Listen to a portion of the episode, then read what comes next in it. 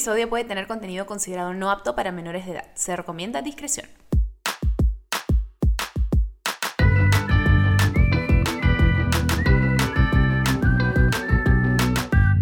Bebé, escúchame, buenas. ¿Cómo te va el día de hoy? Saludos a ti que estás paseando en el auto y dices, "Mm, hoy es el día y el momento perfecto para escuchar un episodio de Bebé, escúchame con Didi. Fabuloso, sabía que eso estabas pensando y por eso estoy aquí, para satisfacer todos tus deseos más profundos de la vida y avivarte un poco el día, porque acá la vamos a pasar fabuloso. El día de hoy tenemos un episodio que personalmente a mí me entusiasma demasiado. Yo soy ¿cómo les explico? Obsesionada, afanada, intrigada, fascinada por todos los temas relacionados a lo paranormal, a lo que es misterio, a lo que no tiene una explicación racional o científica, fantasmas extraterrestres, eh, ángeles, eh, encuentros de primer tipo, de cuarto tipo, de decimosexto tipo. Honesta, honestamente, cualquier cosa que sea así de este como ámbito espiritual, este, misterioso, paranormal. Fascinadísima. Olvídense, ustedes, esto no es secreto, ustedes saben que yo lo del tarot, me encanta todo lo relacionado a la magia. O sea, yo acá estoy como afanada y en mi elemento porque no es que yo sea la más conocedora al respecto, pero sí estoy muy intrigada por todo este mundo y mi invitado de hoy sí es alguien que tiene muchísima experiencia en esto. ¿Cómo les explico? Que es un investigador, comunicador, poeta, que además es una voz autorizada en lo que respecta al misterio y ovnis del Perú. Ha salido en varias ocasiones en History Channel, así que es la mera, mera situación aquí. Es conferencista internacional, productor y locutor del programa radial de culto Viaje a otra dimensión que duró 12 años al aire y hoy en día es host del programa. No estamos solos en RPP, sí así es, no sé cómo lo logré, pero lo logré, bebés. Como invitado hoy tenemos al increíble, maravilloso y misterioso doctor Anthony Choi.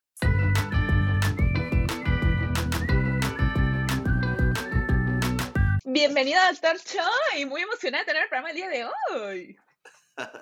Hola Didi, bueno, para mí es un gusto, un placer estar aquí en Dolce Placard, este, porque sé pues que, que tú eres una de las más importantes blogger fashion de Sudamérica, de Hispanoamérica y de otros planetas también. Y nada, pues, feliz de bueno, yo sé que en otra vida de todas maneras he estado en otros planetas, de todas maneras. Probablemente, seguramente en Venus, ¿ah? Ahí donde, Venus donde los extraterrestres son bien, bien, bien, bien bonitos. Bueno, en realidad, este, alguien hace poco me dijo que cuando uno en, alguna vida, yo particularmente en esta vida me ha pasado, eh, sientes que, sientes por momentos que no perteneces o tienes esos problemas para encajar, es porque en otras vidas has venido a otro planeta, por eso como te cuesta. Sí, bueno, tú sabes que yo eh, vengo haciendo eh, regresiones a vidas pasadas desde hace 23 años, ¿no? no sabía que hacías regresiones. Claro, Claro, de hecho, o sea, eh, mucha gente dice, Anthony, ¿cómo te empezaste a dedicar en el tema OVNI? Tú eres abogado y tienes dos maestrías y todo el rollo. Este, y yo entré por el tema de las regresiones. Yo no entré porque me gustan los extraterrestres, o porque quería ver un platillo volador, o porque leí, yo visité Ganímedes, no. O, o porque fui del grupo Rama de Sistopaz, no, no, no. Yo entré porque hacía regresiones. ¿Pero qué? ¿Decidiste un día voy a probar cómo es esto o, o aprendiste esa regresión? O sea, ¿qué te llevó a las regresiones? Bueno, a ver, ya, bueno, ya estamos entrando a, temas mayores, ya que, ya que tú me obligas... Si no es acá dónde es, pues, si no es acá dónde es. Sí, tienes razón, tienes razón, Didi. A ver, te voy a contar, así, voy a tratar de hacerlo en pocos segundos. ¿eh? Yo era un abogado este, de la San Martín, dedicado a asesoría inmobiliaria, tema de corretaje, y si algo me gustaba aparte de eso era el tema de escribir, o sea, a mí me encanta escribir, soy poeta, saqué un libro en el 89, y el tema de hacer guiones para películas, ese era mi rollo, digamos, ¿no? Ah, ese era mi rollo. Qué multifacético, ¿ah? Sí, no, buena gente me dice eso, pero bueno, este, bueno, me gusta el caucao y me gusta el yuquito, pues será por eso que soy multifacético. me gusta el carapulcra. Uy, ya ser mal, esta hora, ya. Este, y entonces un día estaba en mi casa, o sea, eh, nuevamente te digo, yo soy abogado, me gusta escribir y bueno, nada más, o sea, bueno, hacía, hacía cortaje inmobiliario. Y de repente, era un domingo, estaba en la, en, la, en, la, en la, casa de mis padres, acá en La Molina, y de repente, este, Didi, este, Estaba parado en la puerta de mi casa, estaba muy fresh, muy tranquilo, y de repente, bueno, no sé si se podrá entender lo que te voy a decir, eh, pero literalmente yo sentí como que algo vino del cielo, una especie de una fuerza, un rayo, una energía, no sé, pero vino del cielo y ¡pum! se clavó acá. Y tú dije, ¿qué es eso? ¿En tu cabeza? En mi cabeza, o sea, como una energía, ¡pum! acá, se clavó. Y dije, pucha, presión alta. Este, Me voy a desmayar, son los calores así del verano, ¿qué pasó? Un soponcio del verano, ¿no? Y de repente, este, Didi, eh, sentí que esa energía entró dentro de mi cuerpo y era como si, ¿sabes cómo? Como si entrara por mis venas y arterias, ¿no? Pero no, no era energía, no era calor, no sé lo que era, pucha, es una locura. Era intensa, infinita felicidad.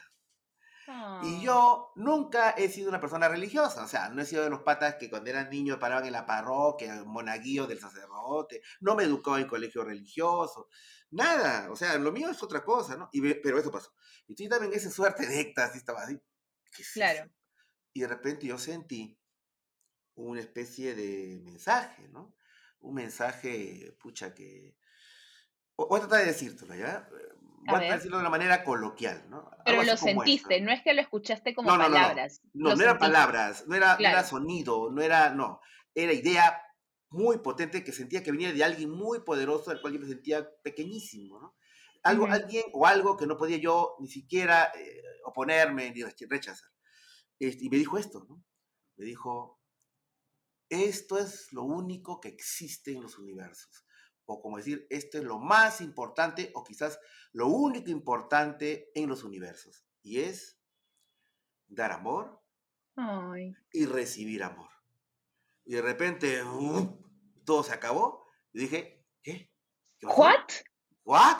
¿Qué pasó? Eh, claro, o sea, me estuve viendo loco. Eh, o sea, ¿por qué me viene en ese momento un mensaje de, postal de Navidad? O del Día de la Madre, ¿no? O sea, ¿qué? Y, la verdad que yo me puse muy asustado. Y en la noche, eh, Didi, estaba durmiendo y siento, recuerdo haber sentido una presencia femenina, sin verlo, que sabía que era femenina, y que me dijo al oído, este, me dijo, ay, me acabo de olvidar la palabra.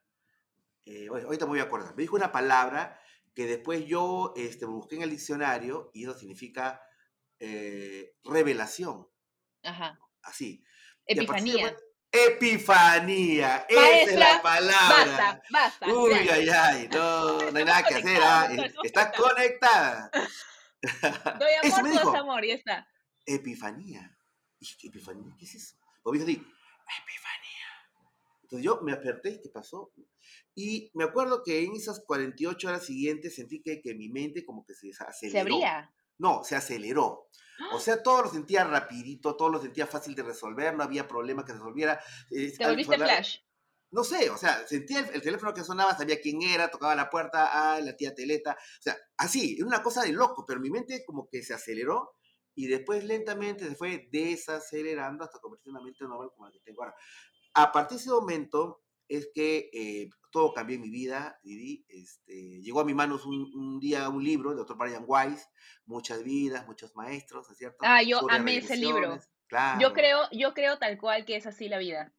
Mm, sí, eso llegó a mis manos y la parte final decía cómo hacer regresiones y yo arranqué la hoja del libro, me acuerdo, era una, una biblioteca y la llevé a mi casa y decía cómo hacer regresiones en 10 pasos, ¿no? Lo, sabes que los gringos todo es step by step. Claro, step by step. Tutorial, tutorial. Un, tutorial, era, eh, ¿cómo se llama? Regresiones para dummies. Claro, en ese este momento no habían videos de YouTube. No, no, no había, no había nada de eso. Y entonces dijo, a ver, ¿a quién le hago la regresión? ¿A quién le hago la regresión? Necesitaba una víctima. Y le encontré a mi mamá. Entonces le digo, con mi mamá siempre ha sido la, la, la cómplice. Sí, hacía la cómplice de mis aventuras intelectuales, emocionales. Le digo, mamá, ¿no quiere que dé una regresión? Ah, dije, ¿qué es eso? Me dice, me hace recordar tu vida pasada. Ah, ya, me dice. Y le hago la regresión. Sí, mamá siempre hacía así. Le hago la regresión y eh, en el paso 7 mi mamá estaba hablando en, en, este, en alemán. Y mi ah. mamá de alemana pues no tiene nada, ni siquiera ha nacido en Posuso, digo, ¿no? O sea. Claro. Eh, y ahí me di cuenta de que podía hacer regresiones y empecé a hacer regresiones a todo. Y en tu primer intento. Y en primer intento. Me, di cuenta que era fácil hacer eso. Claro, porque eso es un talento, no cualquiera puede hacerlo. Sí, sí, pues, ¿no? Bueno, en fin, pero la cuestión es de que era el año 99, en octubre 99, y llega una señora Miriam Villacorta y me dice, Anthony, yo quiero que me hagas una regresión, pero no para saber si yo fui este, Macocapa o, o, la Cleopatra. o, Cleopatra, no, no. Algo raro me pasó, me dijo ella, ¿no? Algo raro me pasó el jueves pasado en la noche, en la cama, con mi marido. Entonces la quedé mirando y le digo, este, pero esos temas yo no veo, este, pero, pero eso, es privado, eso es privado. Ese es privado, claro. Ay, Antonio, no, no, no, te confundas. Me dice, algo raro ha pasado de verdad, me dice, y no me acuerdo. Bueno, hagamos la regresión. ¿no? Y hago la regresión y es ahí en donde ella recuerda que en su habitación aparecen dos seres, metro cuarenta, cabezones, ojos almendrados, cuerpo raquítico, o sea, los famosos grises, ¿no? Y yo los que salen en las películas, en los lo documentales. Que sale, lo que salen en las películas. O sea, lo que yo digo, el extraterrestre es políticamente correcto. Claro, Porque el, del emoji, solo que ese es verde. Sí, así es, el que sale en Netflix. Entonces, este, y yo estaba asombrado, Didi, estaba sorprendido, porque yo jamás había visto ese tema. estos este, alienígenas ahí nomás viendo cómo la señora estaba con el marido? ¿Haciendo cosas o no están haciendo cosas? No, no estaba haciendo nada. Lo que hicieron fue lo que hicieron fue que a la señora la sacaron, se la llevaron, ella cuenta que la regresión, ¿no es cierto? ¡Ah! Se la llevaron, la llevaron a otro sitio, la desnudaron, le abrieron las piernas y le ah, introdujeron ah, calientes. Bueno, tal cual, o sea, y, eso me lo contaba ella llorando porque estaba somatizando. Y entonces yo ella, y, y ella me contó que estos seres le decían, tranquila, tranquila, que te estamos sanando. Bueno, como tú comprenderás, yo estaba asustado, aterrorizado. Esa, esa noche pasaron cosas muy raras. Y, eh, y, cuando terminó todo, este, yo le dije a ella, eh, ¿tú crees que tú estás enferma de algo? Le dije, sí, me dice, yo tenía miomas en los ovarios. Entonces, ¿qué te parece si el día ¡Ah! lunes te puedo llevar a un ginecólogo? y ya no tenía nada. Y Didi, tal cual, fuimos a Impares en Jesús María, la llevé, el médico le hizo sus análisis, ecografía, y no tenía nada. Entonces no eran pervertores, pervertidos, eran salvadores. No lo sé, pero... Van curando a la gente. Claro, yo, yo le dije al, ginecólogo si es que había la posibilidad de que e, esos miomas ser reabsorbidos, claro, por, El, por el cuerpo, un cambio hormonal de la mujer. Sí, me dice, sí, eso puede ser, pero no del tamaño del que ella los tiene. Eso solamente puede ser removido quirúrgicamente. Y ahí fue, Didi, que tomé una decisión. Así como una, hace años atrás había tomado la decisión de hacer regresiones para saber qué pasa cuando uno se muere. Una de las grandes preguntas de todos, ¿no? Claro, muy filosófico. Y, ahora yo, yo sé lo que pasa, pero para mí, en mi yo sé lo que pasa. Y cuando uno muere, siempre regresa, siempre regresa, ¿no? Y eso no es porque yo practique un tipo de, doctrina, no, no, eso es por las tantas regresiones que he hecho y, y la información que la gente me ha dado, ¿no?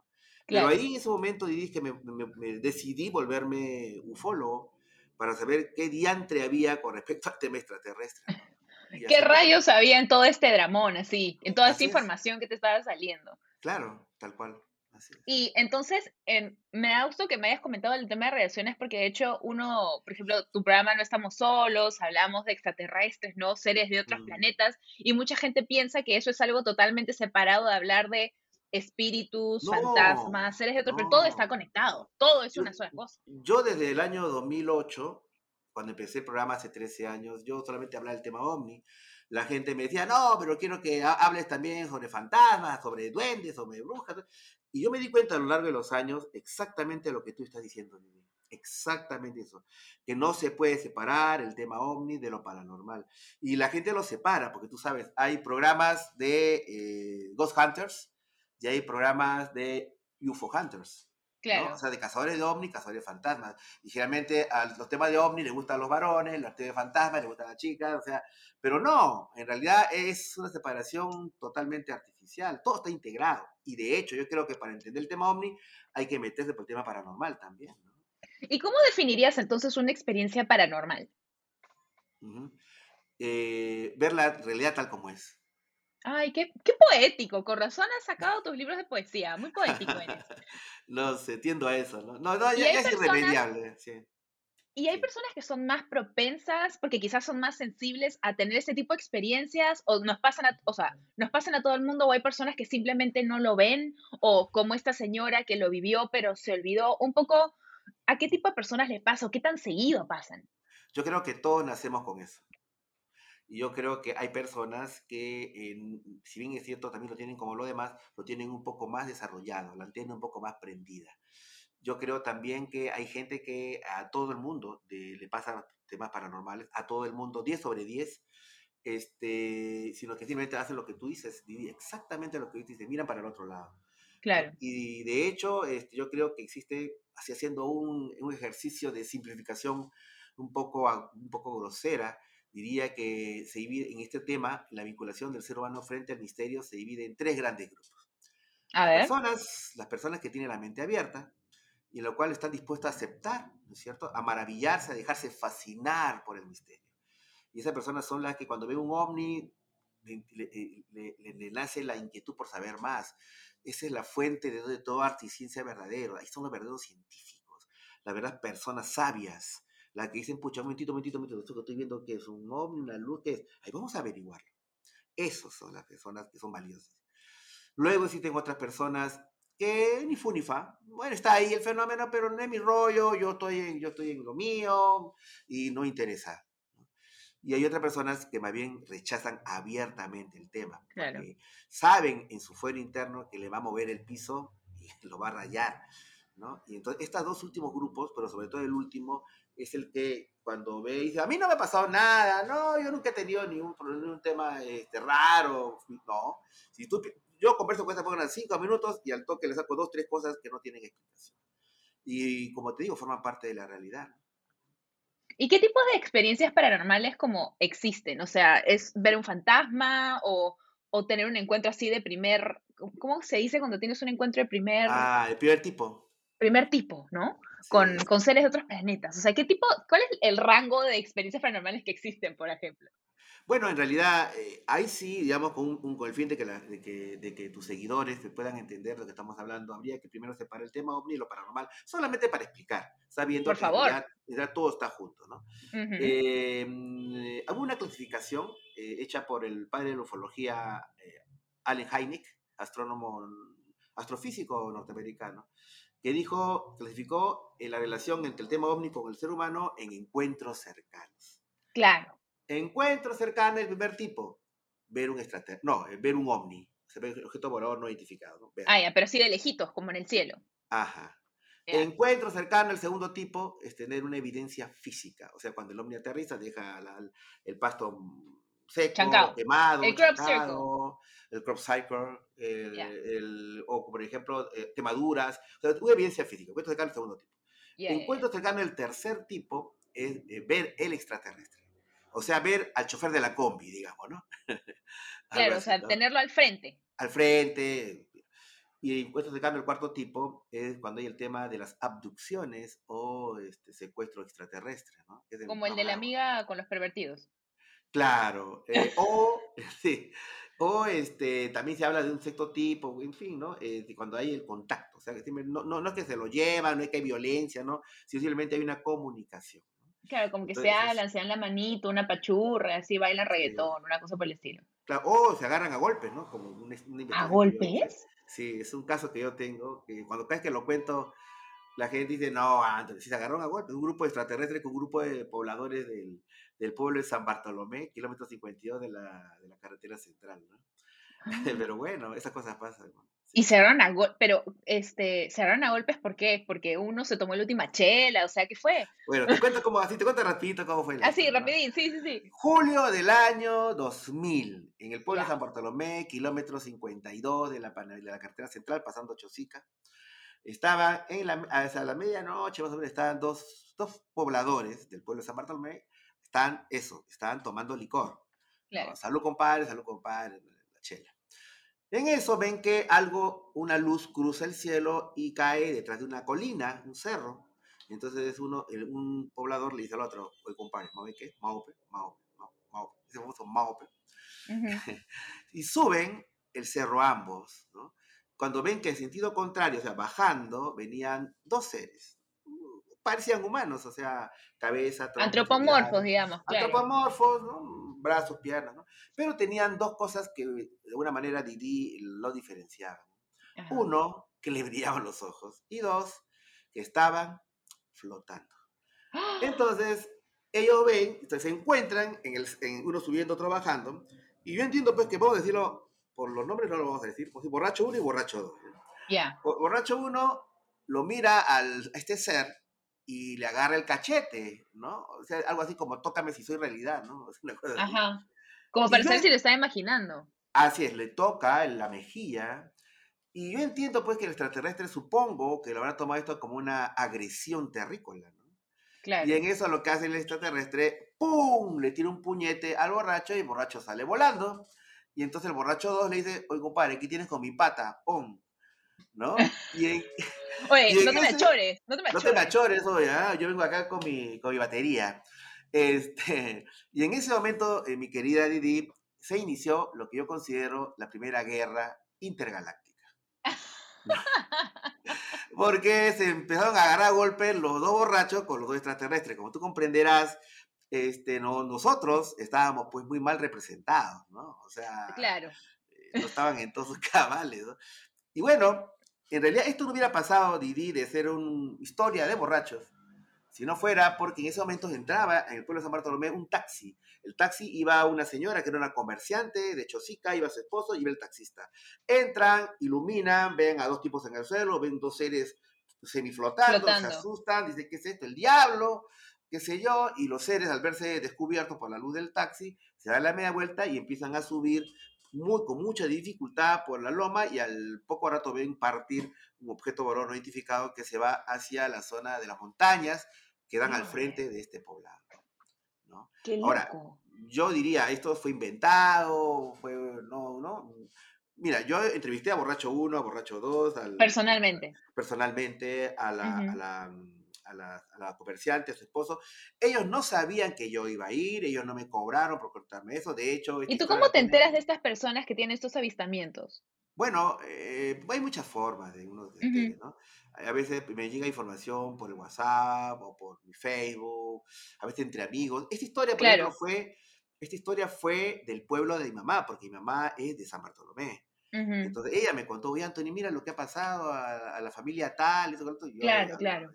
A los dos días me fui para allá y los entrevisté. Y ellos no querían hablar, dicho de paso, ¿ah? porque les daba Claro. vergüenza.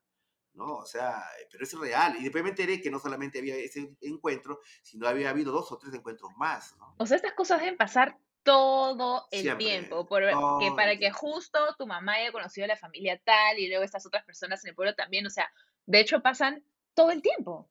Todo el tiempo, constantemente. Mira, yo tengo este programa, no estamos solos, pero 12 años tuve viaje a otra dimensión en Radio Capital, 12 largos años, más de 17 mil llamadas telefónicas. Y agradezco actualmente, gracias a Dios, el programa que ya dejó de transmitirse, ¿no es cierto? se está convirtiendo en una suerte de un programa radial de culto, porque mucha gente lo escucha en, en YouTube. Y fíjate, son más de 17 mil llamadas telefónicas, Didi.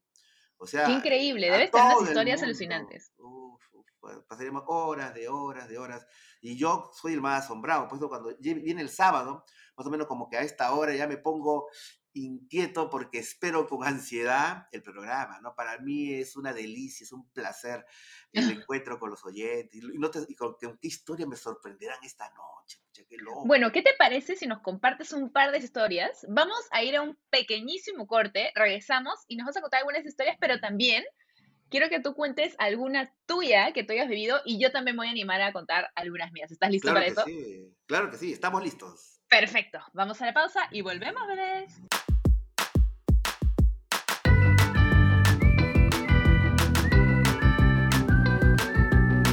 Estamos de regreso con el doctor Anthony Joy. A ver, ¿qué te parece si hacemos lo siguiente? Primero yo arranco contándote una experiencia mía. Eh, de ahí tú me das tu opinión en base a eso.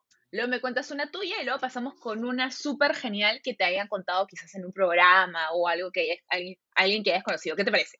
ya, chévere, bacán. Hagámoslo. Muy bien. Voy a tratar de ser súper rápida. Esta incluso le contaba en un video mío de mi canal de YouTube porque para mí es como la experiencia más... Yo toda la vida siempre he sentido que soy bien sensible, pero nunca he visto, no veía nunca nada. O sea, sentía presencias, la típica que a veces está en el cuarto y sientes cuando alguien entra y eso que sin voltear dices como, yo le decía a mi hermano, ¿no? Como que Alonso, ya sal, que no sé qué, él se reía del cuarto y luego volvía a decir eso porque sentía que entraba y al final en teoría no había nadie, pero yo sentía Oh. claramente que había alguien o sientes que hay un peso en tu cama, como que muchísimas cosas. Yo siempre me, me frustraba mucho porque a mí estos temas me fascinaban, pero yo veía a la gente que se desdoblaba, gente que me contaba todas estas historias y todo, y decía, qué rabia no haber yo visto algo, como que qué ganas de ver algo. Claro. Y, este, y luego un día yo estaba durmiendo, mi prima, que yo era muy cercana a ella, este, su nombre era Hasi, y ella tenía síndrome de Down, y yo viví muchos años con ella, porque vivíamos juntas con mi mamá y con su mamá. claro, Y este, ella fallece un poco de la nada, pero en realidad por su condición física siempre existía la posibilidad de que eso pasara pronto. Es más, como que ya había llegado a una edad en que qué increíble que todavía siga con nosotros. Y bueno, de un momento a otro fallece. Y digamos que más o menos a la semana yo estoy durmiendo en mi cuarto y de la nada yo comienzo a ver como que las losas. Yo estudio arquitectura, entonces de la nada decía, porque estoy viendo como el corte, la- veía claramente como el corte de la losa, veía el piso, el contrapiso, como que el, el asfalta- como que veía todo, y decía qué raro, y comienzo a ver un contrapiso, o sea, vi- comienzo a ver un piso y luego veo como un departamento, un espacio, y luego veo un piso de nuevo, y luego veo otro espacio, y como que siento que estoy entonces bajando. Bajando. Y llego, yo vivía en el quinto piso, y Ujú. llego hasta lo que yo reconozco que es el primer piso del edificio, porque veo la puerta principal, que era claramente reconocible la que yo veía cuando iba pues al lobby y veía esa puerta, y en ese momento el Claro. departamento estaba vacío porque lo estaban poniendo en alquiler.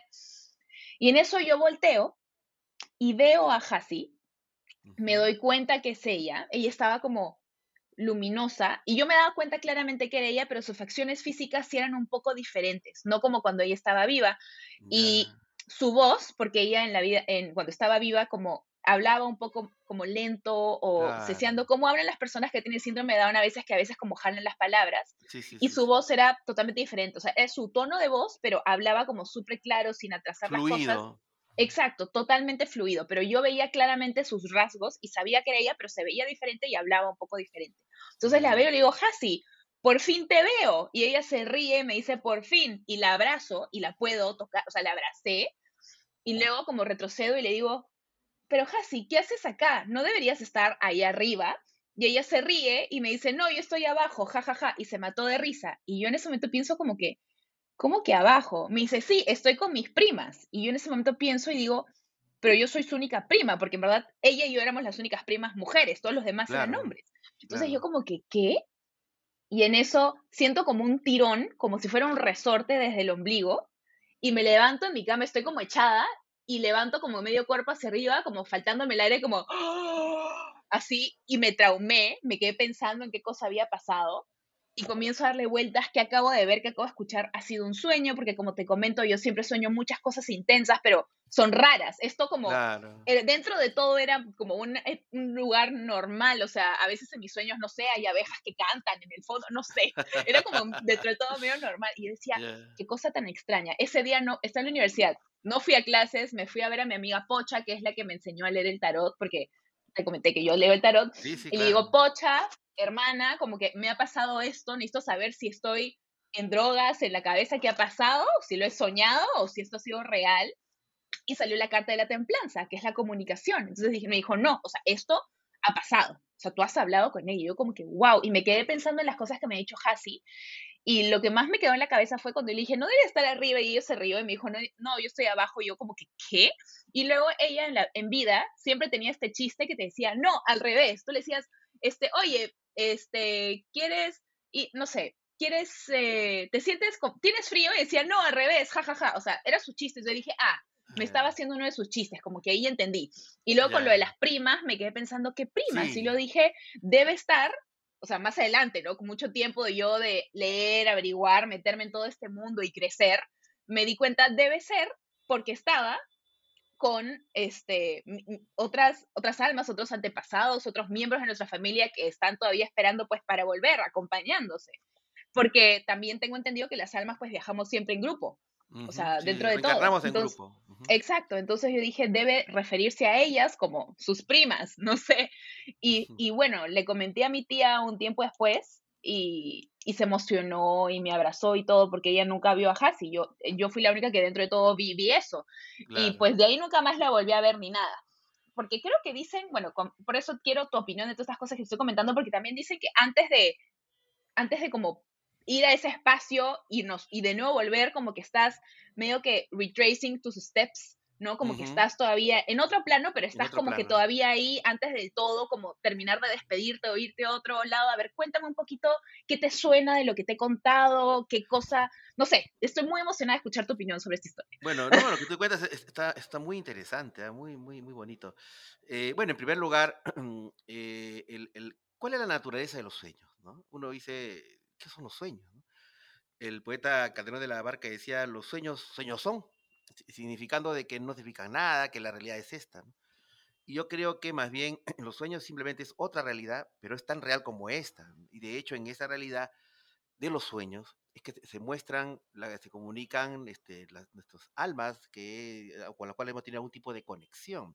Nuestros familiares en los cuales se han ido, pero que en vida hubo esta conexión emocional, afectiva, ¿no? Y siempre están con nosotros, ¿no? A través de ese lazo invisible e indestructible que es el amor. Eso uno. Lo segundo es de que todo apunta que eh, dentro de ese sueño tú estuviste en un contexto de viaje astral, o sea, tú, eh, tu alma salió de tu cuerpo y ahí estaba la verdadera Didi, así como el verdadero Anthony no es este frasco que está acá, sino es la esencia espiritual que hay, que hay ahí. Lo que algunos llamarían el alma, digamos. Claro. Entonces tu alma, en ese contexto de, una, de un viaje astral, salió en el contexto de un sueño, que es algo tan real como esto, y es ahí en donde eh, pudo atravesar el, edificio. Los pisos. Claro, tú, eh, es mucha ayuda pues el nivel de conciencia que tenemos, más aún si tienes una preparación de arquitecto, ¿no? Entonces, lógicamente, estás haciendo, estás, haciendo ahí una maqueta, ¿no? sí, es algo que... Claro, porque tienes ese conocimiento de la arquitectura. Entonces, en ese contexto, y fuiste atraído, fuiste atraída por el tema de, la conexión que tenías con, tu prima, ¿no? claro, como que yo la sentía. Claro, entonces ella, estaba ahí, o, ella fue llamada ahí, o se encontraron ahí en el primer piso. Y entonces ahí es donde, digamos, eh, a veces uno nace con determinadas características, eh, ¿no es cierto? Pero eh, lo verdadero, la esencia verdadera es nuestra alma, ¿no? Como, decía Antoine de Saint-Exupéry en El Principito, ¿no? Lo esencial es invisible a los ojos. Entonces, ahí vistes a la verdadera Hasi. ¿No? Ya no tenía pues el contexto de la, de la, condición que tenía en esta vida, que, perturbaba un poco su voz y, todo eso, ahí la viste cómo es ella en verdad, ¿no? La verdadera Hasi, en esa interpretación que dabas, y es ahí, y, y lo haces sobre todo, mira, el detalle de la luz, y viste a ella luminosa. O sea, Súper luminosa, lo tengo clarísimo en mi mente ahorita, qué loco. Entonces, ella está en un estado de gracia, mira qué bonito, está en un estado de gracia, está en un estado de transfiguración. Yo creo que ella está, ahora que está al otro lado, está muy, pero muy cerca de la fuente. Entonces, pero vino seguramente porque de una manera se extrañaban y tuvieron esa conversación. Y en el fondo era decir, mira, estoy bien, estoy feliz, he vuelto a mi verdadera realidad y estoy con mis seres queridos, sus primas. La, frase de primas no era que no eran necesariamente primas, sino estaba con sus otros seres queridos. y por eso que cuando tú regresaste, te jaló algo y, te jaló ese, ese, esa especie de jalón en, el, en, la, en el estómago, porque se dice, y esto viene desde los, de los hindúes, de que la conexión con el alma es a través de este cordón de plata que sale por el ombligo, justamente. Lo sentí como un jalón de resorte, fue como ploing. Sentí que incluso mi barriga era como que la primero que se levantaba así, yo como subí rapidísimo. Lo que pasa es que así como cuando todos nosotros estuvimos dentro del vientre materno y estamos comunicados por el cordón umbilical, hay un cordón umbilical que sigue, que nos conecta con la materia, y es este, este, esto que llaman los, los hindúes, ¿no? Este, este cordón de plata. Pero cuando regresas, regresas y te jala por ahí, por ahí lo sientes, ¿no? Entonces, tal como dice tu amiga, eh, fue una experiencia totalmente real, un reencuentro. Quizás en el fondo tú le extrañabas o ella te extrañaba y simplemente se dieron la oportunidad de este, de este momento y decirte, bueno, ella está bien y sigue tan viva como, como antes, ¿no? Sí. Así es. La verdad que fue, fue algo súper hermoso y también cuando le conté a la tía, a mi tía, a su mamá, mm creo que a ella también le ayudó a darle bastante paz. No sé si quizás claro. Hasi sintió que conmigo justo podría quizás transmitirle a su mamá que ella ya estaba bien, no lo sé, pero me dio tanta felicidad verla, tanto que a mí, como te comento, nunca, antes de eso, nunca me había pasado eso que tú dices que como que se sale el alma. Está bien que lo diga como, luego averigüé y es como desdoblar, es, de, el- claro, se conoce varias pa- desdoblamiento, viaje, la- viaje astral, Viaje astral, claro, y nunca después de eso tampoco me ha pasado. Incluso cuando falleció mi abuelita, yo después de que me pasó eso y como me faltaba el aire, de verdad, aunque fue una experiencia linda, sí me traumó un poquito, porque dije, yo que toda la vida he querido que estas cosas me pasen, y luego me despierto y me falta el aire y no sé qué, como que dije, ay no, como que cuando me desperté se sintió feo en ese momento. O sea, claro, físicamente se sintió feo cuando me desperté. Entonces dije, no, ya no quiero que me vaya a pasar. Pero luego cuando falleció mi abuelita, estuve toda la noche como atenta, estaba durmiendo y como me despertaba y me despertaba y como no, nunca, ahorita, ahorita nunca tuve pasa, ahorita ninguna, pasa. ningún encuentro con ella, pero nunca más me ha vuelto a suceder. Entonces me pareció súper, súper loco. Sí, bueno, en realidad eh, el otro lado es tan, es tan vivo y tan re- real como este, ¿no? De hecho, hoy día justamente voy a hacer un programa, en mi programa No Estamos Solos, ¿no es cierto? Que transmite por RPP, ¿no? La voz, del- la voz de todo el Perú, de 9 a 12 de la noche todos los sábados y domingos. Y hoy día voy a hacer un, un tema muy interesante, fíjate, se llama la transcomunicación. O sea, que se están haciendo experiencias ya por parte de científicos para ver la posibilidad de utilizar tecnología para comunicarnos con, con el más allá. Wow. Y hay experiencias, de ahí yo tengo muchas experiencias de gente que se ha comunicado mediante llamadas telefónicas. O sea, familiares fallecidos mediante llamadas telefónicas. A lo que te llaman y luego escuchas la voz de, no sé, pues tu abuelo fallecido en el teléfono. Claro, tal cual. O, o de, o de- o de amigos. O también este, mensajes de WhatsApp. Bueno, yo, yo creo que si mi esposo falleciera con lo tecnológico que es, este, tocando madera acá, por supuesto, porque no quiero que suceda aún, este, probablemente si, se co- si se contactara conmigo sería a través de algo tecnológico, porque él es el as de la tecnología. Ah, ya, ese Locotec. Locotec, ama, ama. Yo, y yo soy inepta con todo lo tecnológico, irónicamente, así que gracias al cielo lo tengo a él para claro. ¿no? ayudarme. Pero bueno, esto está pasando en la actualidad, ¿ah? ya están haciéndose primeras iniciativas para utilizar la tecnología para comunicarse y, y- y- y segura- y según este, la persona que voy a entrevistar, ya están mandando imágenes, están mandando videos del otro lado. ¿no? Wow. Sí, Bueno, cuando salga este episodio, ya habrá pasado es- este episodio tuyo de- del programa, sí, pero igual los invitamos a todos a que escuchen el programa todos los sábados de 9 a sí. 12, porque y evidentemente tienes temas bien bacanes. Este, pero, ¿qué te parece si ahora más bien nos cuentas una experiencia tuya? A ver, Mía, bueno, mira, te, te voy a contar algo que me pasó. A mí me pasó muchísimas cosas, ¿no? En estos años. escoge la que tu corazón desee, la que fluya a ti y te venga a La mente en este momento, porque Bueno, por algo eh, te viene a la mente ahorita. Ay, ay, ay. Caramba, se nota que estás bien, bien, bien, bien, bien avanzada en estos temas.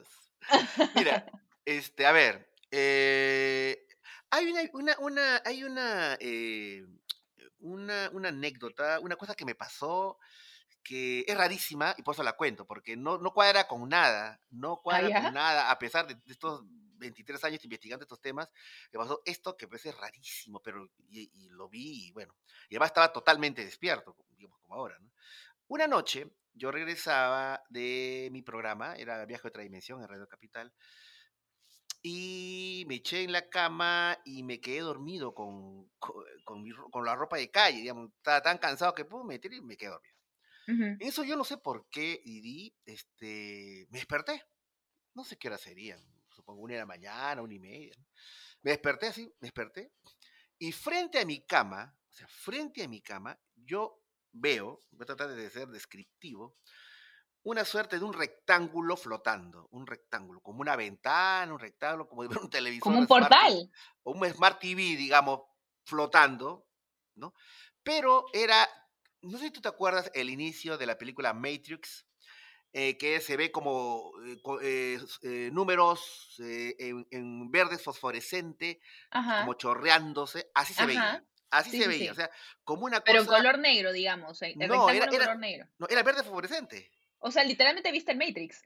No, eh, digamos, no eran los números, pero era como una ventana, como un televisor, como un, rectángulo flotando frente a mí, en que como un agua eh, verde Verde. eh, fosforescente chorreaba, así chorreaba. Yo mido, y lo primero que yo pensé fue que alguien me estaba haciendo una broma, pues yo soy muy, en ese sentido, muy, a pesar que investigo estos temas, soy muy sensato, trato de hallar una explicación racional. Claro. Entonces yo miro a todos lados pensando que alguien me estaba haciendo una broma con un holograma, láser, un claro. láser, ¿no? Yo miro para todos lados, miro, y todo está totalmente cerrado. Entonces dije mi celular.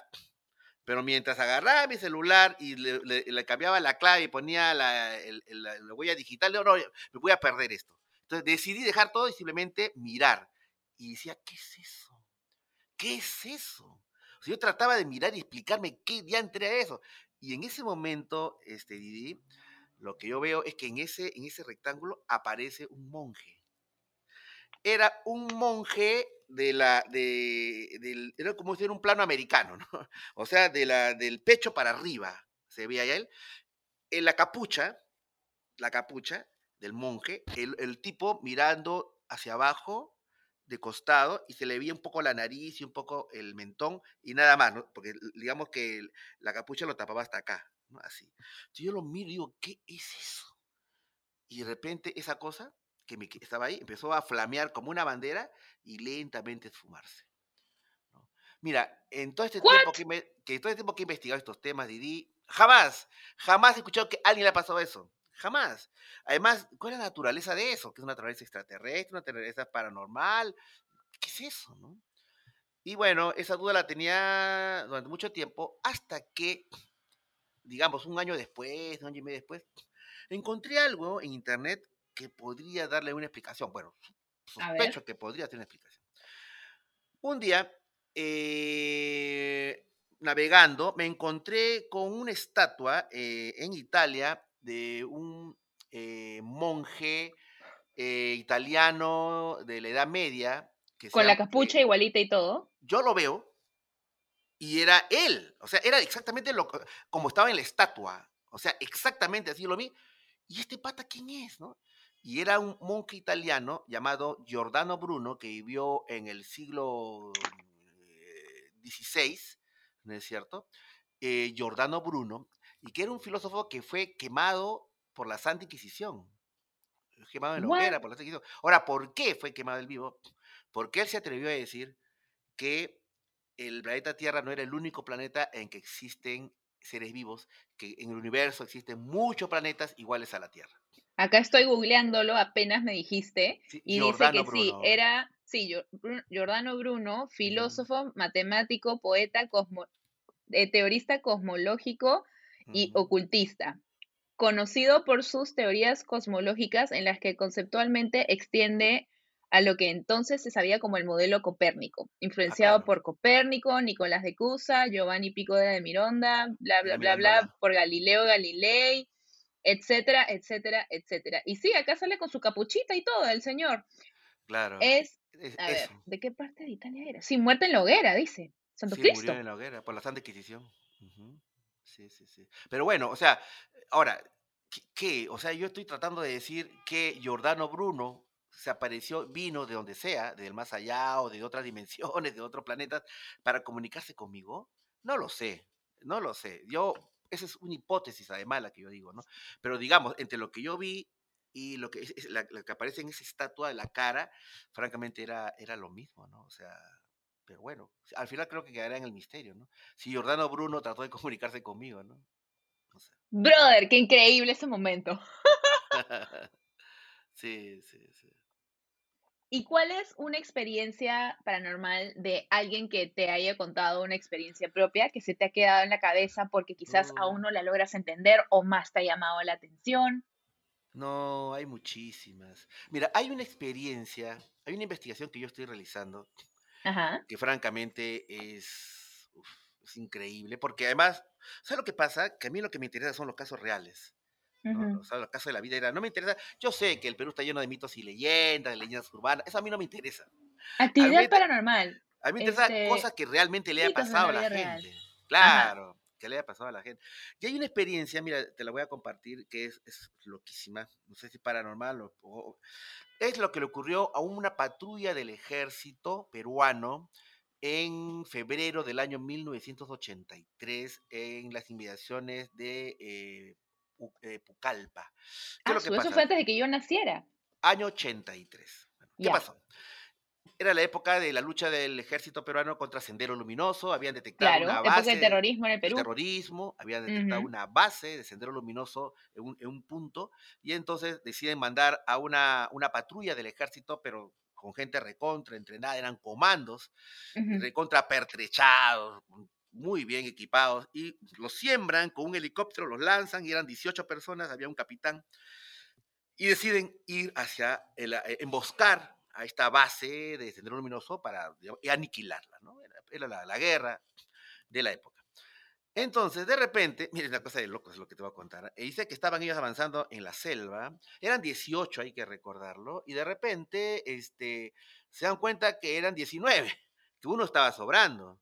Un momentito, un momentito, ¿qué pasó acá? Entonces dijeron, a ver, a ver, a ver, acá de repente hay un infiltrado, ¿no? Un infiltrado terrorista. Entonces agarra, hacen, lista, a ver, cada uno, cada uno tiene, cada soldado tiene una clave secreta, un código secreto. A ver, cada uno su código, tal, tal, tal, tal. Y había uno, Didi, que no sabía su código, no lo dijo. Entonces, Entonces era un infiltrado. un infiltrado. Entonces agarran, dicen- lo, lo- lo rodean, le dicen, ¿quién eres? ¿De dónde eres? ¿Cómo has hecho? Cuando se dan cuenta de un detalle francamente perturbador. Didi. Resulta que este tipo, vamos a decir el soldado 19, era una copia exacta de uno de los soldados. O sea, la cara, el, el equipamiento, el armamento, la forma como estaba vestido, era exactamente O sea, era un igual. clon, digamos, así. Un Una clon. copia. Claro, entonces ellos se asustan, ¿qué es esto? El tipo se ríe y empieza a correr. En ese momento, mi querida Didi, se establece una persecución de 5 kilómetros persiguiendo a esta a esta extraña cosa o ser o lo que sea. Y a lo largo de esos 5 kilómetros, Didi, lo que me contó a mí este capitán fue que este ser iba duplicando a diferentes soldados. Y la intencionalidad era clara. Lo que trataba era de que se maten entre ellos, que se disparen entre ellos. O sea, Porque como si él estuviera haciendo eso no por broma, sino como para fregarlos a ellos. Era una estrategia. Era una estrategia. Iba duplicando a uno, iba duplicando a otro. Entonces el otro iba a disparar y al final era, era, era su compañero. Era un laberinto. Claro, porque esta gente, estos militares están preparados para, para todo, para morir. por la Menos patria, para eso. Para para eso, o sea, es, es una cosa que lo saca de cuadro, o sea, al más valiente de los, de los Rambo, este, le- no, no, pero ¿qué es eso, no? Hasta que hay un momento en el cual rodean al tipo, lo rodean entre todos, lo cierran, y el, y el capitán se acerca a él, que se quedó inmóvil, y saca su pistola de reglamento y la apunta a la cabeza y dice, dime quién eres, o si no te mato en este momento. Dime quién eres, de qué destacamento eres, de, o pensaron, pucha, que de repente una fuerza extranjera, una tecnología rara. Dime quién eres. Y el tipo se puso la mano en la cintura, en una actitud de soberbia, como diciendo, oye, compadre, eh, tú no sabes con quién te metes, ¿no? Una cosa así. Lanzó una sonrisa desdeñosa y delante de ellos, ¿no? Entonces, ¿qué hizo el capitán? Deserrajó un tiro en, la- en la cabeza, ¿no? Y en ese momento, mi querida Didi, todos, todos vieron algo francamente increíble. Vieron que la bala, que era para que la cabeza explote como un tomate, ¿no? Este, se derritió como agua, se derritió. Entonces el, el- el- el capitán se, se- se dio un paso atrás y dijo, ¿qué? ¿Qué es esto? Y el, el ser se fue corriendo y nadie lo persiguió. Ahí sí nadie lo persiguió porque todos estaban totalmente a- a- Petrificados. aterrados. Y, y uno le dijo, capitán, explíquenos, ¿qué es esto? ¿Qué es esto? Y todos, todos quedaron así inmóviles y de repente, al poco rato, vieron cruzar el firmamento un objeto volador no identificado, un ovni, que cruzaba el cielo y se iba en dirección como hacia el Brasil, digamos. Este, ahora, esta historia es verdadera, es falsa, se le inventó este capitán. Bueno, yo le hice esta pregunta. Pero habían doctor Choi, 17 soldados ahí también que vieron la misma cosa, ¿no? Claro, pero claro, en ese momento yo tuve, lo tenía a él, capitán, que era la Claro. persona que yo entrevisté hace un, tres meses. Ya. Recién hacía esto. Entonces él me dice, mire, doctor Choi, yo no voy a mentir. Yo no voy a mentir. Además, eh, y me, me- me quiero mostrarle, y me mostró fotos, fotos del, del- del- de la tropa, me dijo, este es este, me dio la- el, el nombre de cada una de las personas, ta, ta, ta, ta, ta, este, y me dijo, además tengo algo más, me dijo, algo más para usted. Y agarra y me saca una- un cuaderno forradito, pero medio con tapa dura, pero medio viejo, de, de- de- de páginas amarillentas. Y él me dice, mire, este cuaderno es a nosotros los oficiales del ejército nos lo dan para que ahí apuntemos cada vez que nosotros tenemos una, una batalla o una, una, una, actividad, etcétera, acá apuntamos y después nos, y nos y nos sellan. O sea, es como un cuaderno de informes, ¿no? Pero personal, como un diario personal oficial. Claro, como para reportar cuando ya no hay una bala en su pistola, pues cosas por el estilo, ¿no?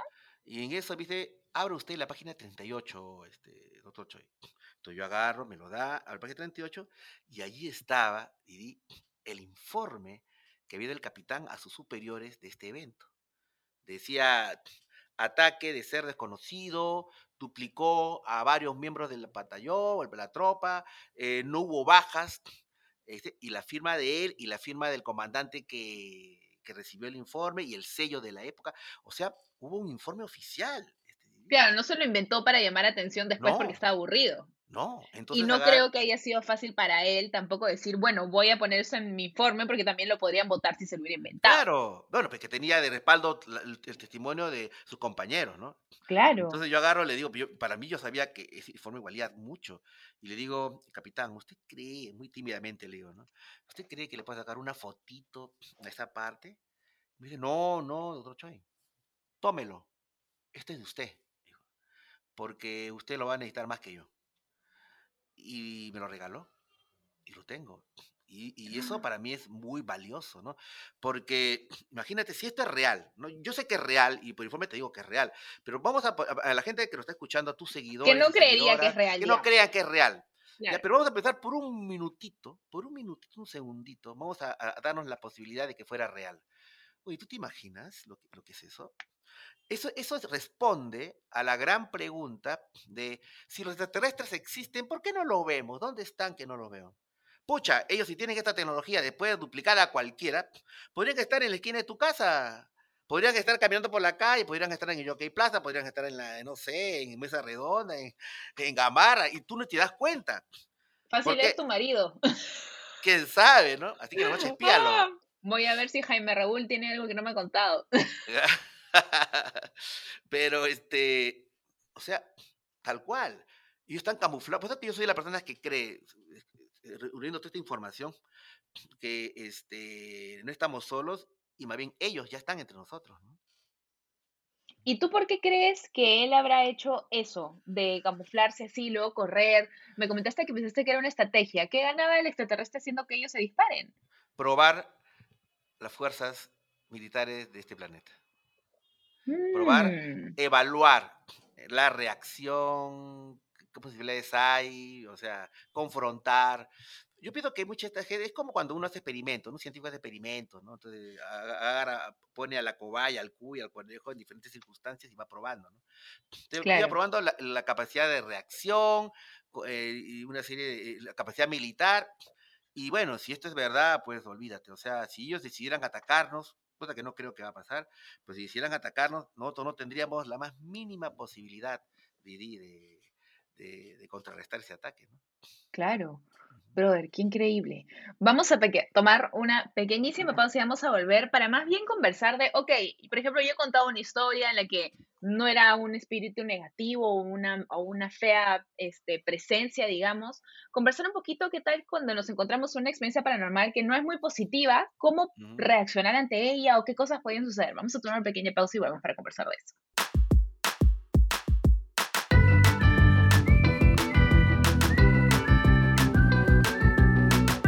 Ok, doctor. Ahora hablemos de realmente qué pasa si, por ejemplo, eh, yo estoy en mi cuarto y siento una presencia negativa y que dice que ha visto demonios. Por ejemplo, yo soy de esas personas que no puede ver películas de terror en las que hay como que posesiones demoníacas, esas cosas que son realmente feas, que dicen que existen, ¿no? Exorcismos, todas esas cosas. ¿Qué pasa si tú encuentras con una presencia negativa o tienes una experiencia paranormal de este tipo? ¿Qué, qué, ¿Qué, debe hacer uno? ¿O qué cosas pasan? ¿Qué es lo peor que puede suceder? No sé. ¿Ya? ¿Conversemos de eso? Sí, por favor, porque estas cosas me encantan y necesito saber. Eh, lo que pasa que, vamos a ver, eh, hace miles de años este, se escribió un libro llamado El Kibalión, ¿no es cierto? El Kibalión.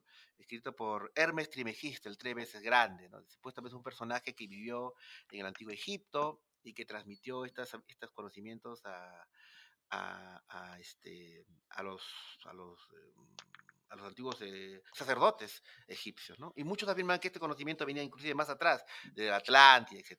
Bueno, en el Kibalión se habla, eh, se habla de las siete leyes que rigen el, universo, las siete leyes que rigen el universo, y una de ellas es de que todo tiene su opuesto.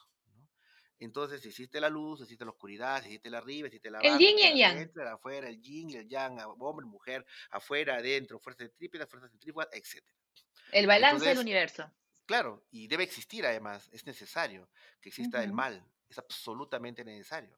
Claro, desde una visión cristiana, judeo-cristiana, no, que no, o sea, son fuerzas que se contraponen formando la unidad de los opuestos, ¿no? O sea, es necesario esta fuerza. Entonces, a veces se presentan, claro, o sea, uno puede tener este encuentros con seres positivos, se habla del tema de los ángeles, todo, pero también existe el otro lado, ¿no?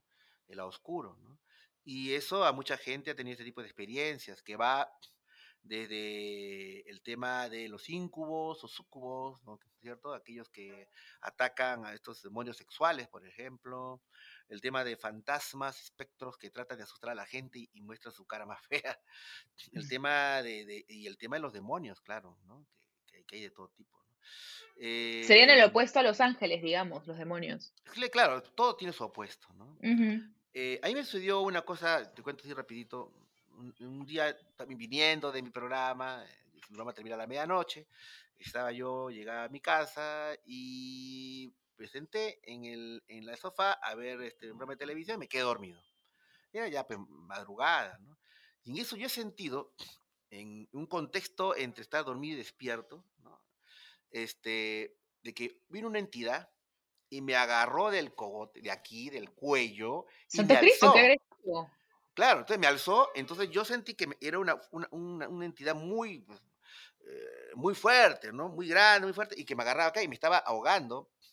Entonces yo sentía que mis pies inclusive estaban como que flotando y yo trataba de tirarle puñetes y todo y, nada, o sea, no, no, podía hacer nada, me, superaba en fuerza y, y, además yo sabía que trataba de hacerme daño.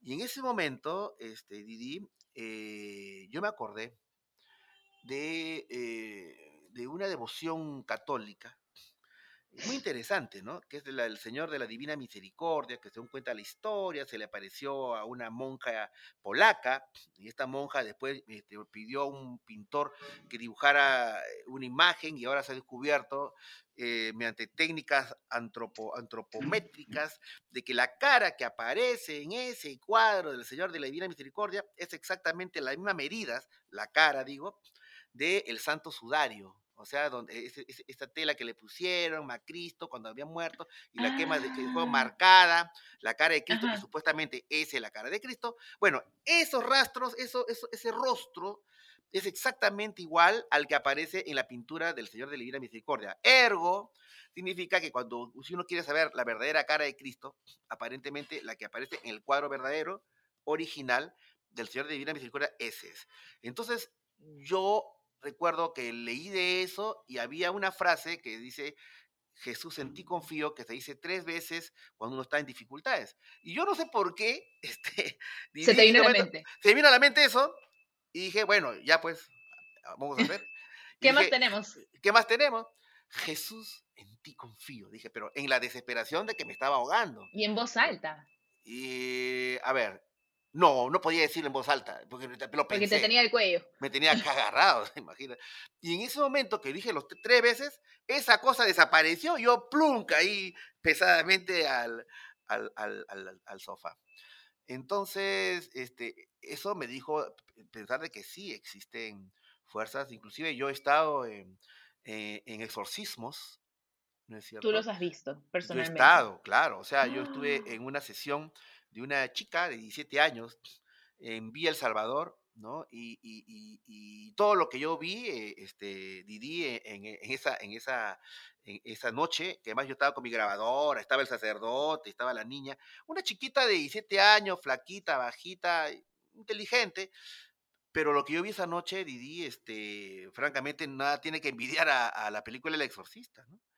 porque mm. esta niña cumplía con todos los requisitos que la Iglesia Católica señala para una persona que está poseída, ¿no? ¿De acuerdo? Hay, un Bademecum, hay un libro al respecto, ¿no? Uno, tenía xenoglosia, o sea, hablaba en otros idiomas, ¿no? Bueno, aparentemente eran otros idiomas. Dos, titanismo, o sea, fuerza sobrehumana. A la chiquita la tenía agarrada entre cuatro adultos, ¿no? Y a los cuatro los bamboleaba como si fueran pajitas al viento, o sea. Santo Cristo. Era, imposible porque era una, una chica, pero estos eran personas que la tenían agarrada, como Tupac Amaru, de piernas y brazos, y, y los bamboleaban. Eh, número tres, aversión a símbolos religiosos. Y claro, cada vez que le mostraba, no sé, pues el corazón de Jesús, ella la cruz. La, aterrorizaba, o sea.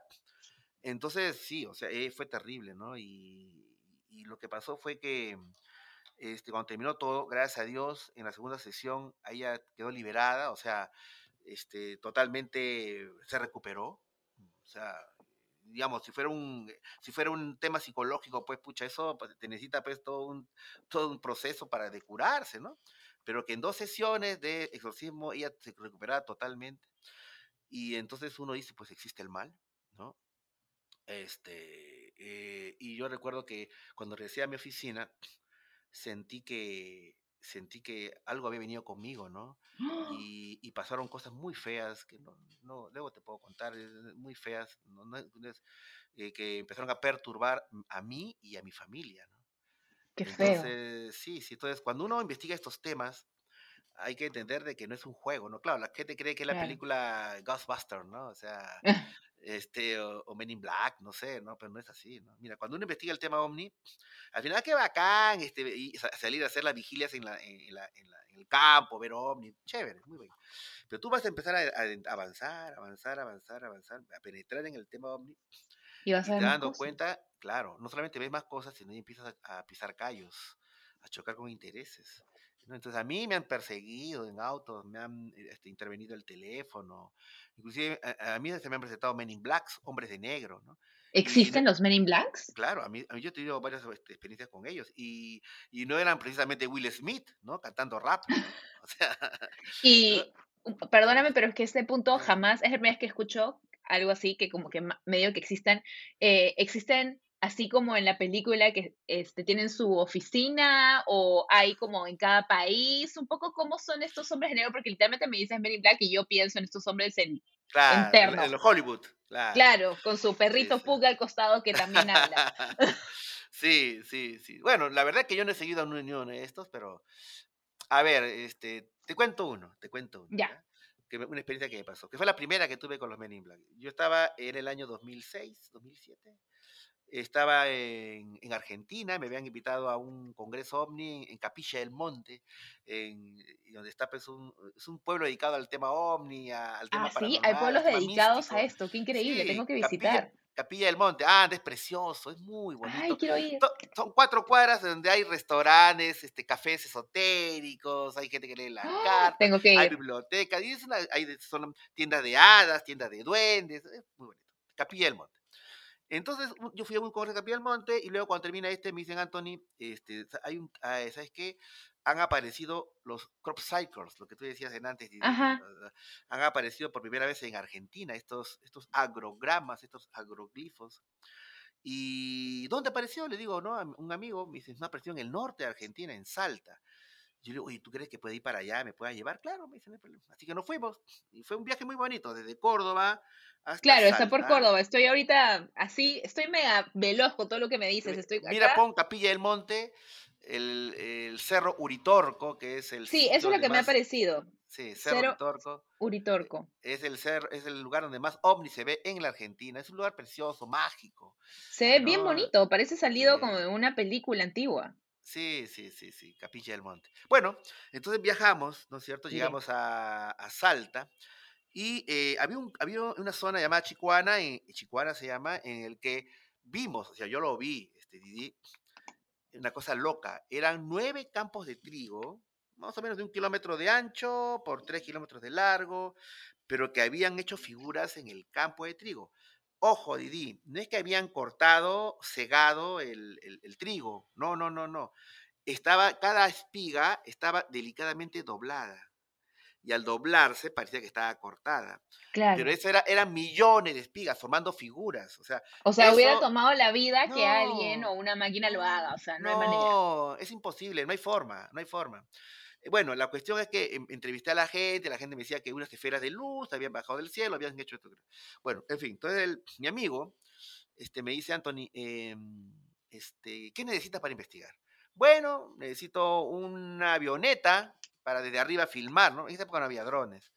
Entonces me dice, ya, llama, llama a la- al aeroclub de Salta. Ya, ya la tienes, Anthony. ¿Qué otra cosa necesitas? Bueno, necesito un detector de, de radiación, de radioactividad, un contador Geiger. Y llamó él, era un hombre muy influyente, llamó por teléfono al Instituto, Instituto Argentino de Energía Nuclear. Ya, ya lo tienes. ¿Llamas? No, era eso nomás, este, este, Raúl. Ya estoy. Ya estoy. Entonces, bueno, ¿qué te parece si vamos a, vamos a, a pasear por Salta, a tomarnos unos, unos tragos, ¿no? comernos algo, ¿no? Unas, este, yo, ah, bueno, perfecto, le digo, vamos. Fuimos a Salta, ciudad que por primera vez yo conocía, mi querida Didi estaba caminando, y de repente se me ocurrió llamar a mi casa, me metí a una cabina eh, telefónica, en esa época no, no había internet, no creo que no había internet todavía, o sí, creo que empezaba, no sé, pero yo llamé a No Lima. había internet. Porque al año sí siguiente había. empezó Facebook, creo. O ese año empezó Facebook, una cosa así. 2007, Sí, 2000 creo que sí había. Bueno, en fin. Ujú. Sí, Llamo por internet. teléfono. Sí, ok. Llamo por teléfono a Lima. Estaba encerrado yo en una cabina telefónica. Y de repente un tipo viene, me abre la puerta, mete su caraza y me queda Oh. mirando. Y se ríe y me dice, ay, señor, disculpe. Y se retira. dije, ¿qué? ¿Qué, es eso? ¿Qué fue eso? Qué raro. Bueno, Se salgo. confundió el Se señor. confundió, bueno, se confundió. Estoy saliendo y, y- y caminando con mi amigo y de repente me doy cuenta que este sujeto nos estaba siguiendo, Didi. Entonces una cuadra, nos está siguiendo. Oye, le digo, ¿es que Ese pata que está atrás nos está siguiendo. ¿Cuál? Este que está ahí. ¿Así? Sí, le digo. Entonces agarro y dije, bueno, yo lo voy a confrontar. Cuando llego a la esquina, paro en seco, volteo y lo confronto. Y ahí se me sale, pues, no sé, lo- los barrios altos, digamos. Sí, la Ajá. latinada. Yo soy los barrios altos, me dan los barrios altos. Entonces le digo, oye, compadre, ¿qué tienes? ah? ¿Qué te pasa? ¿Por qué estás siguiendo? Que no te me achores, compadre, no te me achores. Claro, de verdad, así lo confronté. ¿Qué tiene, compadre? ¿Qué pasa? ¿Qué tienes? Y el tipo agarra, me mira, se vuelve a reír y se cruza la pista. Me quedé en cuatro. ¿Qué dije? ¿Qué es eso? Y en ese momento, mi querida Didi, pasa una camioneta 4x4, una grande, negra, totalmente negra, con unas polarizadas. Baja la luna y lo que yo veo es a tres tipos con terno negro, corbata negra, camisa blanca, lentes oscuros, o sea, los Men in Black. Y uno Literal. y claro, y uno de ellos me dice, ¡Choy! Entonces yo lo miro y me estaba filmando. Y se van. Y yo me quedé con mi amigo así. Estaba, eh, mi amigo estaba su hijo, recuerdo. ¿Esto qué fue? La verdad, Didi, que me dio un miedo. Claro, porque me sentía, yo, yo era una persona, un peruano solo, nadie me conocía ahí, no estaba en mi país. Y entonces al día siguiente, cuando fuimos a los campos de trigo, no nos quisieron dar el contador Geiger, no nos quisieron dar el, ¿cómo se llama? El- la avioneta. Y encima no nos dejaron entrar a los campos de trigo y nos dijeron que ya esto había pasado del control de la municipalidad al control de seguridad del Estado. Eh, y mi amigo me dijo, oye, Antonio, ¿sabes qué? Esto está bien raro, ¿ah? bien peligroso, ¿sabes qué? Mejor ándate. Porque el mensaje era claro, Didi, era, ¿sabes qué, peruanito? Vete, no te metas donde, donde no te han invitado.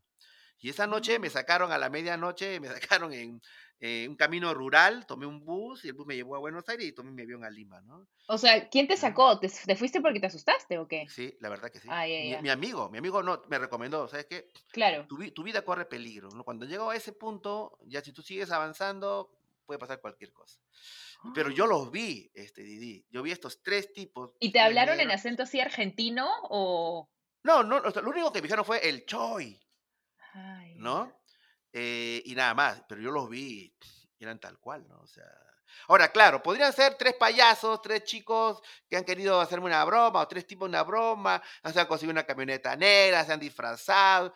Oye, mucho. Y además al día siguiente, o sea, han coordinado para que no me den nada. O sea, han tenido que coordinar con instituciones del Pero Estado. tendrían que tener, claro, tendrían que tener como amigos en lugares altos que tengan poder para poder coordinar eso. Organismos del Estado, organismos públicos, organismos privados, o sea, todo para qué, si esto no es verdad, si esto lo hicieron unos viejitos ociosos de los crop circles, o sea, no pues, no, entonces, y de eso han pasado muchas veces, ¿no? Y, e- y esto entonces, este, por ejemplo, eso que dicen del área 51 en Estados Unidos que está restringido, Ajá, es, ¿tú crees que efectivamente eso exista y ahí tengan de todas maneras? tal cual. Total- Ahora, yo no sé si actualmente seguirán los restos de humanoides y de, y de, y de, y de naves extraterrestres, este, seguirán ahí. Yo creo que ya lo han sacado, han puesto en otro Claro, como que ya se movieron ya. Pero sí, eso existió, o sea, ¿Y tú crees que cada país tenga una como sección o división dedicada a este tipo de eventos paranormales? Bueno, yo tengo información que en Lima hay uno, pero no puedo hablar más de eso, Ok. este, porque esa información me, me la han dado de- de- a lo largo de los años de tres sitios diferentes, ¿no? De tres fuentes diferentes. Y sí, o sea, es un lugar en el cual este, han hecho experimentos, eh, han hecho experimentos genéticos, y bueno, en fin, ¿no? Pero ahora, lo del Área 51, eh, yo sé, ¿verdad? Te voy a contar porque por una anécdota que yo, que, que yo recibí. Eh, hace en el año, también 2008, 2007, eh, yo investigaba en el norte del Perú, en Chulucanas, y llegaron unos gringos a, investigar ufólogos, ¿no? Gringos ufólogos, ¿por qué? Porque en Chulucanas había muchos avistamientos ovni. Me llamaron, estos patas vinieron, unos norteamericanos, y nos hicimos amigos, ¿no?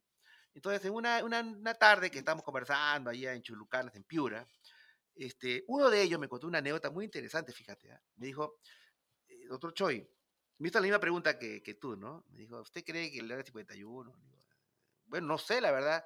Y él me dijo, mire, yo sé que es cierto y le voy a contar por qué sé que es cierto. Y esta historia me contó este investigador norteamericano.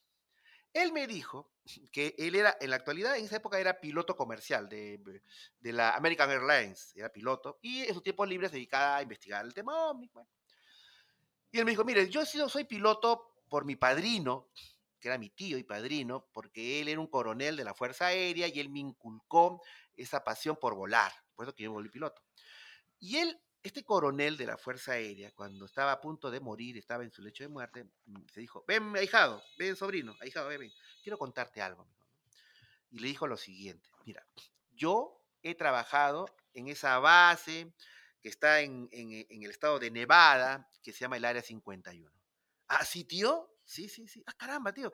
¿Y viste a los extraterrestres? Mira, me dice, yo no he visto nada y he trabajado más de 20 años ahí. No he visto ni extraterrestres, ni he visto ni naves, ni nada. Pero ¿qué pasa? Mira lo que le contó el tío a este, este, este pata, ¿no? Este, este investigador. Le dijo, mira, lo que pasa es de que toda la base se reunía en un comedor a almorzar. ¿No? O sea, todos los, de, de- de todas las, de todos los lugares del área 51 se reunían a, conversar, a, a almorzar y conversaban y se reían y todo. Y yo a mí me contó uno de las personas que era, se vuelve alto mi amigo, porque todos los días almorzábamos juntos, de que en la base él trabajaba con ovnis que se habían estrellado en Estados Unidos. ¿no? Dice que, y que habían cinco ovnis ¿no? que habían caído y lo habían llevado ahí. Cinco. Cinco. El más chancadito era el caso, eh, el caso Roswell, ¿no? El caso Roswell, es el que está más abollado. Y lo vio. Y también que él había visto, eso sí, él no había trabajado, pero él había visto seres extraterrestres vivos y muertos, que ahí lo tenían en el área 51. ¿Y muertos por Entonces- qué? Porque por el choque, así. Sí, claro, por el choque, o algunos eh, contaban de que con el tiempo se murieron, ¿no? O sea, Ah. no, bueno, en fin, pero él decía, mire, eh, mira, sobrino, mira, hija, dice, yo voy a morir pronto y yo quiero contarte eso ya. Yo no he visto nada en el área 51, pero yo conversé con gente que había trabajado con, con naves y con seres. ¿no? Por eso que yo siento que es, que es verdad, ¿no? El área 51. Brother, qué increíble.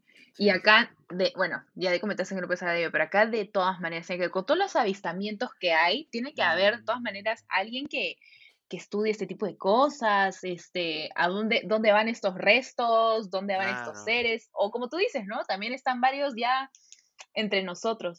La verdad Bien. que ay, podríamos quedarnos hablando de esto horas, pero ahora sí vamos a hacer una pequeña pausa para volver con el doctor Choi y ya cerrar el episodio de hoy, que en verdad por mí podría seguir para siempre, pero en fin, el doctor, el doctor tiene que ir a su programa, así que vamos a regresar para Sí. despedirnos y, y- y ahí seguimos conversando.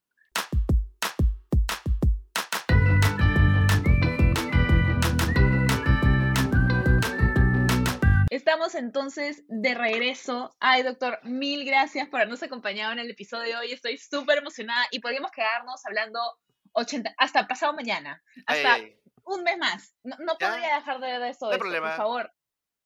¿Cómo haremos? Hay que hacer cinco partes de este, hay que hacer una serie en el podcast solamente de hablar de este tipo de cosas. Estoy Sí, como sí, realmente sí. súper Tú- emocionada. Tú sabes que yo hice un programa eh, en Radio Capital que se llamó el programa de las ocho horas porque duró ocho horas. Este, y muchos consideran que fue el mejor programa de viaje a otra dimensión. Este, y, y pues en, eh, hace en el 2018 hice un programa de 10 horas de duración. Entonces yo tengo esa capacidad de, de hacer programas de larga duración y siempre feliz pues estar en contacto con la gente, con el público. Y bueno, estar feliz de estar en contacto contigo y cuando quieras hacemos parte 2, así, así como en las películas, ¿no? Parte 2, parte 3, parte 4, ¿no? Es- Sí, fácil, ¿sabes que también anillos. podemos hacer? Un en vivo, deberíamos hacer un en vivo también por Instagram o algo. Eso sería, y, y también Claro. escuchar, lo que es bacán también de esto, como mencionaste, es no solamente conversar de nuestras experiencias, sino también que las personas nos cuenten porque tienen experiencias Sí, locas. uy, eso es rico, es chévere. Ya, Es bacán. claro. Sí, sí, sí, sí. Con todo gusto, con todo gusto. Y bueno, eh, mi querida Didi, este, agradecerte profundamente esta, esta oportunidad de poder charlar un rato este, en esta noche No, de a sábado. ti. Y nada, invitarlos a mi programa que se llama No estamos, no estamos solos en RPP, todos los sábados y domingos de 9 de la noche a 2 de la noche, 3 horas del sábado, 3 horas del domingo, y decirles de que estamos preparando lo que eh, se llama un stand-up mystery, ¿no? O sea, si es muy emocionante. si hay stand-up comedy, porque no hay stand-up mystery, ¿no es cierto? Ya Y tocaba, cual- creo que era algo necesario. Sí, y además en el que cual vamos a hablar acerca de nuestras experiencias, todos los, estos 23 años de investigación, y vamos a mostrar y vamos a presentar en público a lo que yo he denominado el universo Choi. Porque el si hay, universo el- Choi. claro, porque si hay el universo Así como hay el Marvel, de Marvel, hay Claro. el universo Choi, me si hay el universo Marvel, ¿por qué no el universo Choi? ¿No es cierto? Ya, yo pero en Choi. universo también hay Tom Hiddleston, porque yo amo Tom. Hiddleston. Ahí Ahí a está. Regio. Claro, claro que sí, ¿por qué no? Entonces ahí vamos a mostrar también nuestros personajes, pues, que hay tantos en estos años, ¿no? Luz humanoide de San Bartolomé, la mujer vampiro de Barranco, la mujer lobo de Chorrillos. ¿Mujer vampiro? Claro, oh, por Dios, tenemos que hacer más de estos episodios. ¿no? Y bueno, hay mucho que hablar de estos, de estos personajes, estos seres que en realidad son reales, ¿no? Y, eh, y, eh, bueno, invitarlos a este show que, paranormal que lo vamos a realizar este martes 21 de diciembre, martes 21 de diciembre, el cual todavía no le he puesto el nombre, quizás le digamos taquemello, no sé, por ahí puede ser. Está bueno, ¿ah? me gusta, Sí. me gusta la creatividad. Sí, y bueno, en realidad les prometo a las personas que asistan tres cosas. La primera parte van a reírse mucho. La segunda parte nos vamos a asustar mucho con otro tema de misterio. Y la tercera y última parte nos vamos a emocionar mucho cuando hablemos pues de las regresiones a vidas pasadas, de el Ah. amor perdido, de las almas Qué gemelas. feeling. Sí, es un feeling muy... Bueno, y que yo lo he vivido en carne propia ah, cuando hago regresiones. ¿Y vas a hacer regresión a alguien del público también en el show o así? Ah, bueno, tú sabes que eh, para hacer regresiones tú necesitas un ambiente de verdad, es verdad. silencio, sí. tranquilidad, intimidad. Pero fíjate, en algunas ocasiones yo he hecho regresiones colectivas, ¿no? Y bueno, mira, Didi, buena idea. eh, de repente ¿Has hacemos algo visto? así, ¿no? Claro, podría hacerse. Claro, a ver qué pasa, ¿no? Claro que Yo te voy a pedir que me prometas una cosa más. A ver. Que por favor hagas más fechas después de eso, porque yo el 21 voy a estar de viaje y quiero ir. Ya, ok, ya, perfecto, no hay problema. Este, en enero vamos a hacer en el verano, vamos a hacer Yes. varias fechas de esto, este, Yes. vamos a desarrollar. Así que quedan todos invitados. Eh, Lo único que tienen que hacer es estar en mis redes, estar atentos, ya sea en el programa lo anuncio, el programa no estamos solos de RPP, o en el Facebook, que no estamos, no estamos como Anthony Choi, no, estamos como Perú Misterio, Perú Misterio todo junto. Pero un misterio en Facebook. Y en Instagram estamos como arroba Anthony Choi Oficial, arroba Anthony Choi Oficial. Y cualquier duda que tengan también sobre las redes del doctor están en la descripción de este episodio, así que ahí le pueden chequear cualquier cosita, síganlo en sus redes, realmente el contenido que hace es muy bacán y si se les ha gustado esta conversación, créanme que quieren estar en este show. Y si no vienen en Lima o en Perú y no pueden asistir, ¿hay alguna manera, doctor, quizás graben algunas partes. Sí, o sea, ¿qué, vamos qué tiene pensado para la a- persona afuera?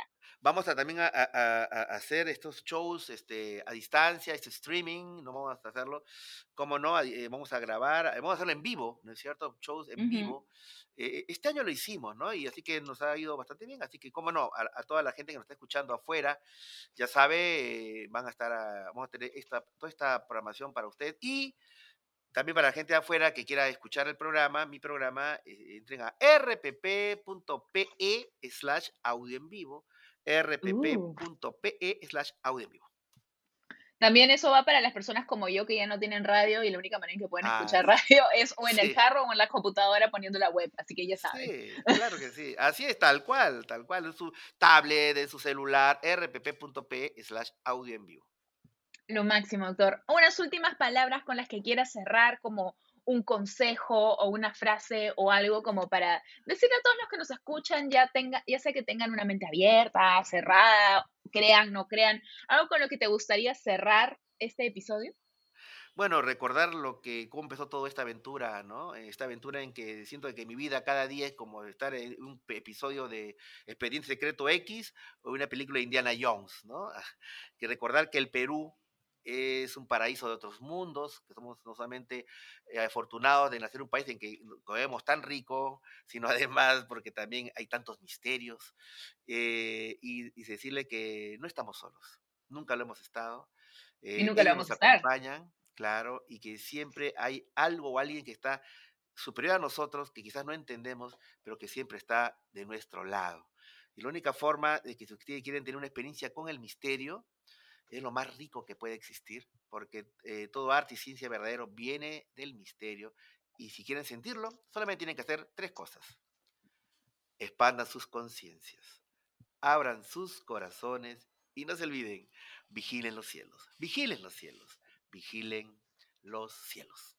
Muy bien, muchas gracias. Me encantó. No, muchísimas gracias a ti, gracias a todos los bebés que nos están escuchando eh, en este nuevo episodio de Escúchame. Atentos a nuestras redes para más. Quiero aprovechar de yo también invitarlos a que nos sigan a nosotros, no solamente a mí, que ya sé que muchos de ustedes me siguen en Card, sino que nos sigan en el Instagram del podcast, que es Bebé Escúchame Podcast. Síganos por ahí, que siempre estamos publicando diferentes cosas. Ustedes nos dieron la idea de hacer este episodio de actividad paranormal y por supuesto que cuando pensé, ok, ¿a quién, ¿con quién tendría que conversar de este tema? Dije, por favor, que el doctor Anthony Choi. Así que ustedes escogieron y lograron que este episodio llegue a nosotros. Siempre estamos atentos escuchándolos y súper felices de seguir haciendo episodios demasiado bacanes y teniendo conversaciones geniales. Así que gracias, doctor, por acompañarnos el día de hoy y A ti, pues gracias. hasta luego, bebés. Que tengan un excelente día slash noche. Chao.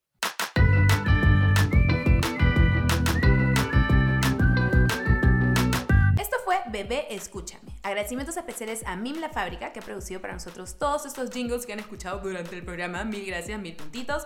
Y abajo les dejaré sus datos para que los contacten. Cualquier duda, síguenos por el Instagram, Bebé Escúchame Podcast, y nos vemos en un siguiente episodio. Adiós, bebés.